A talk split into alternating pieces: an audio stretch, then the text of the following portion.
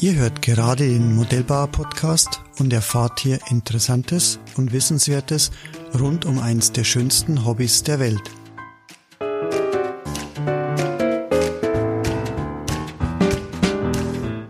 Mein Name ist Rainer Hacker, ich bin Chef und Gründer der Hacker Motor GmbH, aber vor allem bin ich seit über 40 Jahren Modellbauer und Modellflieger.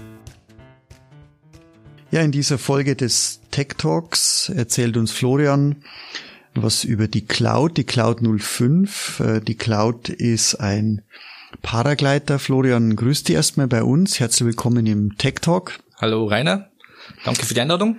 Ja, Florian, ähm, heute erzählst du uns ein bisschen was zu unserem Paragleiter, zu der RC Cloud 05. Wie wir in der Vorstellung schon gehört haben, unser, du bist unser PMler, Du hast die Cloud auch komplett entwickelt. Ähm, du hast das Produkt begleitet von der Idee, von deiner Idee bis zum verkaufsfertigen Produkt. Was ist die Cloud eigentlich? Äh, kannst du das mal ganz kurz uns erklären? Ja, das ist eigentlich äh, relativ einfach auf den Punkt gebracht. Ähm, die Cloud ist ein, ein, ein, ein äh, ferngesteuertes Gleitschirmmodell das eigentlich komplett flugfertig äh, aus der Schachtel rauskommt. Ist das unnormal, dass es flugfertig rauskommt? Ähm, es ist zumindest äh, hier bei uns äh, in Deutschland, Österreich und Schweiz das erste Modell, das wirklich so kommt, flugfertig aus der Schachtel, weil es doch einige Schwierigkeiten oder Hindernisse gibt, wenn man so ein Modell wirklich ready to fly bringen möchte die Hindernisse oder die Schwierigkeiten, die werden wir vielleicht nachher nochmal kurz durchgehen, aber vorab ein Paragleiter. Was ist der Unterschied jetzt zum normalen Flächenmodell, Florian? Der Unterschied zu einem normalen Flächenmodell ist, also generell ist ein Paragleiter auch ein Flächenmodell, ähm, nur dass äh, der Flügel praktisch flexibel ist und der Flügel wirklich von der von der Flächenbelastung lebt und das Hauptgewicht ähm, tatsächlich äh, jetzt in dem Fall von der Cloud äh, 50 Zentimeter oder der Schwerpunkt ist 50 Zentimeter unterm Flügel. Das ist eigentlich wie, wie ein fliegendes Pendel. Das heißt, äh, durch das, dass der Schwerpunkt zu tief ist, ist das Flugverhalten sehr stabil. Es ist ein eigenstabiles Flugverhalten und er pendelt sich, wenn man das Modell dann wieder in Ruhe lässt, ähnlich wie man es zum Beispiel vor einem, vor einem Doppel-V-Flügel, äh, vor einem Dandy oder sowas kennt, er pendelt sich wieder aus. Ja, genau zum, zur Fläche selbst nochmal. Ähm, wir haben ja diese festen Flächen, diese Fixed Wing, äh, dieses Deutsch-Englische wieder, das heißt, das sind normale Tragflächen, die man aus dem Modellflug so kennt. Mhm. Hier haben wir ja ein Tuch, das an Leinen hängt. Ähm, der Vorteil ist, kann ich mir vorstellen, das Tuch geht nicht kaputt, wenn mal was runterfällt. Ähm, was gibt's noch für Unterschiede oder für Vorteile jetzt von so einem Paragleiter, von so einem Tuch im Vergleich zu einem normalen Segler- oder Motormodell mit einer festen Fläche? Ja, das erste hast du schon erwähnt. Das Tuch kann nicht knicken oder nicht brechen. Also knicken kann's, aber, aber brechen natürlich nicht. Also ich habe eigentlich keine keine mechanischen Schäden, äh, falls, falls der Flügel mal knickt oder falls, äh, falls das Modell mal abstürzt am, an der Fläche. Mhm. Aber reißen kann's? Äh, ähm, also das, es kann, es kann mhm. reißen eigentlich nicht, es kann geschnitten werden, so muss man es vielleicht wirklich mhm. sagen. Mhm. Ähm, generell ist es ein Ripstop-Gewebe, das ja auch bei den, bei den manntragenden äh, Gleitschirmfliegern und auch Fallschirmspringern eingesetzt äh, wird. Äh, wie der Name schon sagt, Ripstop, das ist ein, ein mehrfach gewebtes äh, Gewebe, das beschichtet ist. Einmal für die Luftdurchlässigkeit, äh, dass keine Luft durchkommt und einmal, dass, äh, dass es UV-beständig ist.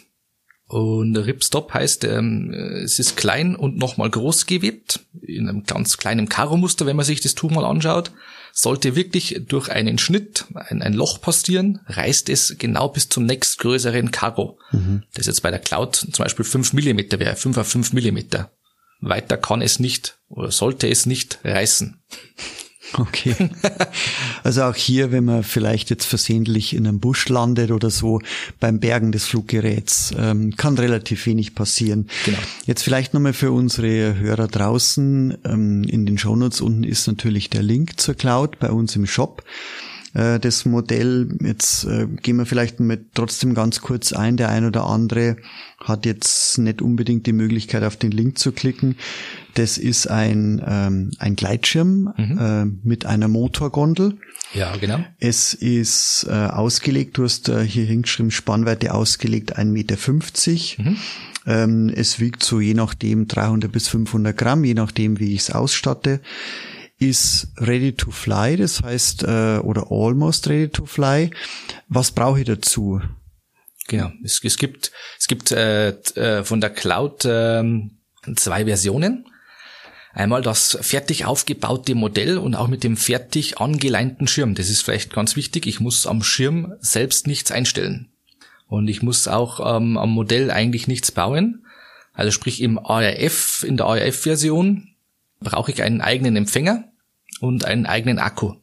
Der Rest ist fertig. Es ist äh, der komplette Antrieb mit Propeller, mit, mit, mit Controller. Es sind die Servos drinnen, es ist der Schirm fertig. Dann bin ich eigentlich mit einem eigenen, also für den, für den Modellbauer, der schon was hat. Wenn ich eine eigene Fernbedienung habe, brauche ich einen eigenen Empfänger und, äh, und einen eigenen Akku. Der sollte ein 3S-Akku sein, zwischen 1200 bis äh, 2500 mAh. Dann bin ich schon flugbereit. Beim Empfänger, wie viele Ausgänge sollte ich da haben? Ich brauche drei Stück.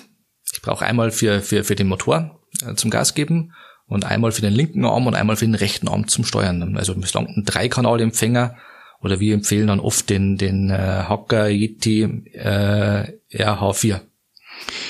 Brauche ich, um die zwei Arme entsprechend zu bewegen, einen speziellen Mischer? Das ist eine Option. Es ist ein Kann, es ist ein Soll. Also äh, wenn es die Fernbedienung äh, hergibt, dann sollte ich einen, einen äh, V-Mischer oder einen Delta-Mischer äh, machen. Ähnlich wie ein V-Leitwerk. Ich muss einfach halt mit beiden Armen einmal links, einmal rechts steuern können. Und halt, wenn ich den Schirm bremsen möchte oder landen möchte, beide Arme nach unten durchziehen. Also ein klassischer V-Leitwerks- oder Delta-Mischer. Das heißt, wenn ich mir die Cloud bestelle und sie bekomme, brauche ich einen 3S-Akku noch dazu, ein 2.4er, 1800er, sowas hat vielleicht jeder zu Hause. Ich brauche einen kleinen Empfänger, der reicht, vier Kanal reicht, einen Mischer in der Anlage, haben viele Anlagen auch. Wir verkaufen ja oder bieten ja auch an mit unserer DS5. Mhm. Dort ähm, ist ja schon ein spezieller Paramischer mit integriert.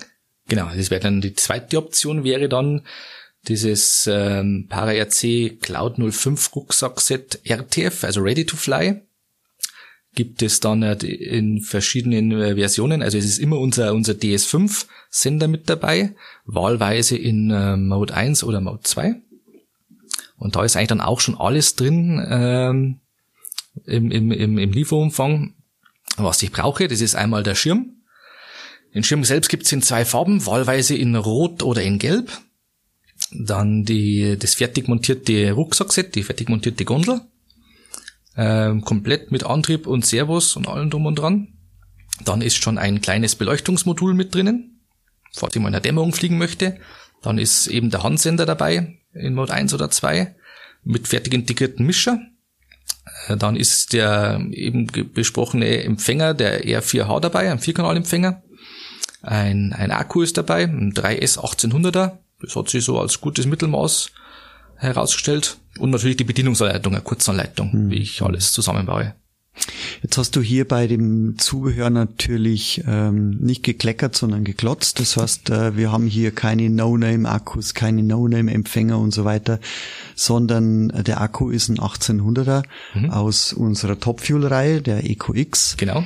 Und äh, auch der Empfänger ist ein Duplex-Empfänger, mhm. ein spezieller, der für uns von Yeti entwickelt wurde, Vierkanal-Empfänger.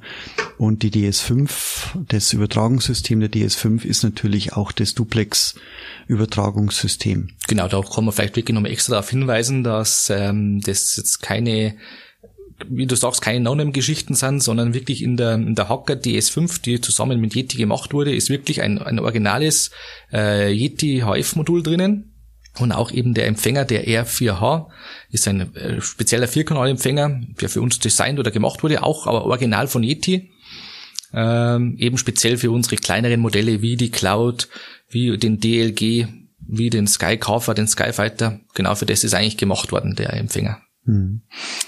Wenn ich jetzt die Cloud bestellt habe, sie kommt zu mir, ähm, wie viel Vorarbeit habe ich jetzt noch äh, bei dem normalen Set und bei dem Ready-to-Fly-Set? Was muss ich noch alles machen? Das ist eigentlich bei beiden Sets identisch. Ich muss die zwei Servos und den äh, Regler an den, an den Empfänger anstecken, dann den Empfänger einfach unten in die, in die fertige Gondel reinschieben, reinlegen. Anleitung ist dabei. Anleitung ist dabei. Ausgedruckt. Genau. Und den Akku vorne auf die Gondel, also eh auch schon vorbereitet, das ist ein Akkuschacht mit Klett, Festkletten, äh, anstecken und los geht's. Äh, programmieren sollte, also bei einer, bei einer Anlage mit Mischer äh, muss ich programmieren. Bei der DS5 muss ich einfach halt auf dem Paramischer, das ist ein mechanischer Schalter, umschalten mhm. und dann bin ich eigentlich schon fertig. Okay, das heißt so halbe Stunde, wenn ich es hab, ohne Akkuladen jetzt mal gesagt, kann ich. Würde ich sagen, mit Akkuladen eine halbe Stunde. Mit Akkuladen sogar eine halbe Stunde, okay. genau, mit Akkuladen in einer halben Stunde bin ich, bin ich flugfertig, ja. Das heißt, das ideale Feierabendmodell auch für Kurzentschlossene, ähm, wenn es bei uns bestellt wird und äh, das Paket kommt, bin ich relativ schnell flugfertig. Also wenn das Paket kommt, genau, und der Postbote äh, das vor der Abenddämmerung schafft oder vor der Nacht schafft, dann bin ich zur Abenddämmerung flugfertig. Mhm. Genau, spätestens. Und es hat auch ein Lichtmodul mit drin. Ich könnte auch in der Abenddämmerung noch fliegen. Richtig. Also ein bisschen Licht brauche ich, um das, ähm, um die Cloud dann flugfertig zu machen, aber ich könnte selbst mit der Beleuchtung, die ja serienmäßig schon dabei mhm. Ähm, die kann ich mit einem Schalter oben ähm, aktivieren und deaktivieren. Genau. Beleuchtet mir den Schirm sehr schön und äh, durch die verschiedenen Farben leuchtet quasi der ganze Schirm dann in der Nacht genau. und kann auch in der Abenddämmerung oder in der Nacht fliegen. Jetzt ähm, fangen wir mit unserem Podcast oder mit dem Tech Talk im Moment ähm, an in einer Zeit, wo es nicht unbedingt möglich ist, auf den Flugplatz zu gehen. Mhm. Ähm, unser Coronavirus hat uns ja fest im Griff.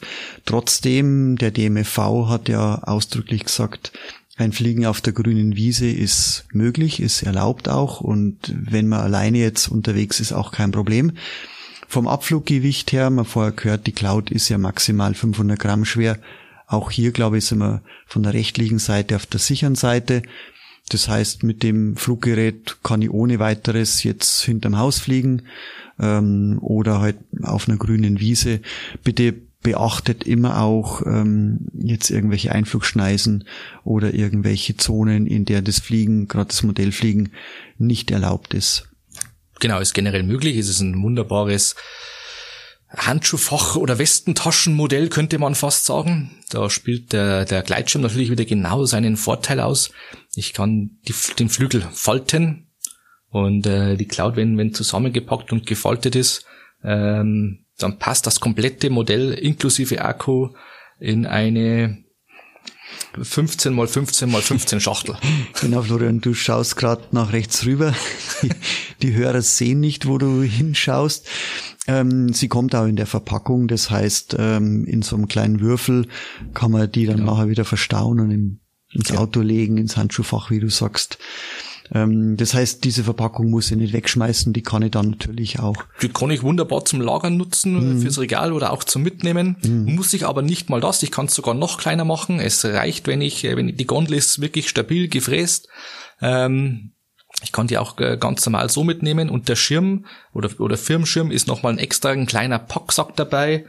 Der ist dann so 15 mal mal mal zwei Zentimeter und dann ist der Schirm auch wunderbar klein verpackt. Und ich kann es wirklich tatsächlich in einen Rucksack oder, oder ich kann es in eine Jackentasche schieben, das mhm. ganze Modell. Mhm. Und sobald er entfaltet ist und Luft im Flügel hat, ist es trotzdem ein Meter 50 großer, äh, großer Spaßflieger oder Flugmodell. Ja. ja. Wie schwierig ist eigentlich für einen Modellflieger einen äh, Paragleiter zu starten? Schwierig nicht. Es ist anders. Anders. Was ist anders? Was ist anders? Genau. Es ist oft die Frage, es kommt oft die Frage nach Vorkenntnissen. Ob Vorkenntnisse nötig sind, äh, sind eigentlich nicht nötig. Ähm, es gibt sehr, sehr viele Videos, wo, äh, wo man sich das anschauen kann. Teilweise sind sogar Vorkenntnisse gerade eben aus dem Modellflugbereich hinderlich. Der, die klassischen Meter-Modelle oder Meter 50 Modelle, du bist selbst Modellflieger, werden oft aus der Hand gestartet. Mhm. Das heißt, ich schmeiß das Modell, ich mache zwei, drei Schritte und gebe nur einen Schwung mit. Genau. Also pack's, ich, ich pack's am Rumpf Modell. und werf das Modell ja. in die Luft, möglichst gerade natürlich. Ja. Da muss ich vielleicht mal kurz eine Anekdote aus den Anfangszeiten des, des RC-Gleitschirmfliegens bei der Firma Hacker, Hacker erzählen. Ähm, auch ganz begeisterte Modellflieger äh, aus dem Nachbarland äh, haben sich damals einen Gleitschirm gekauft, ein Gleitschirmmodell bei uns gekauft und haben dann sogar ein Video gedreht, weil sie nicht verstanden haben, warum sie es nicht gestattet bekommen. Wir haben das Problem natürlich sofort erkannt.